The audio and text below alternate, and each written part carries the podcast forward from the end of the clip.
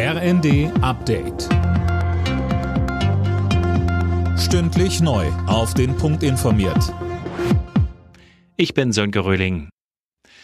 Als Reaktion auf den Einschlag zweier mutmaßlich russischer Raketen hat Polen einen Teil seiner Streitkräfte in erhöhte Bereitschaft versetzt. Regierungschef Morawiecki rief seine Landsleute aber auf, ruhig zu bleiben.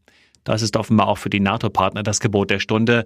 Da gibt es heute früh zwar eine Dringlichkeitssitzung, erstmal will man aber prüfen, was genau passiert ist. Besorgt ist man im Westen aber allemal. Frankreichs Präsident Macron will den Vorfall deshalb heute auch kurzfristig auf die Tagesordnung des G20-Gipfels nehmen. Die erneuten russischen Luftangriffe in der Ukraine haben vor allem die Energieinfrastruktur getroffen. Nach Angaben der ukrainischen Regierung haben sieben Millionen Haushalte derzeit keinen Strom mehr. 15 Standorte der Energieinfrastruktur wurden demnach beschädigt. Beim G20-Gipfel auf Bali steht Russland allein da. Die sonst so zerstrittenen Industrie- und Schwellenländer wollen den Krieg gegen die Ukraine in ihrer Abschlusserklärung verurteilen.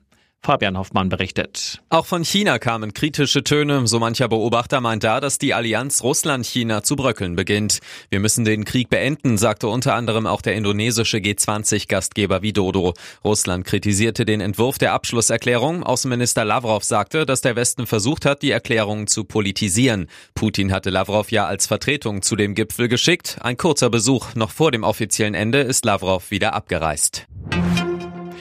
Die NASA hat mit dem Countdown zum Start ihrer unbemannten Mondmission Artemis 1 begonnen. In der Nacht soll es vom Weltraumbahnhof Cape Canaveral in Florida losgehen. Es ist mittlerweile der vierte Versuch. Ein bemannter Flug ist für 2024 geplant, eine Landung mit Astronauten an Bord für 2025. Zum Auftakt des Kurztrainingslagers im Oman hat Fußball-Bundestrainer Hansi Flick auf fünf Spieler verzichten müssen. Müller, Rüdiger, Günther, Ginter und Götze trainierten nicht mit der Mannschaft, sondern einzeln. Heute gibt es die Generalprobe vor der WM mit einem letzten Testspiel gegen den Oman. Alle Nachrichten auf rnd.de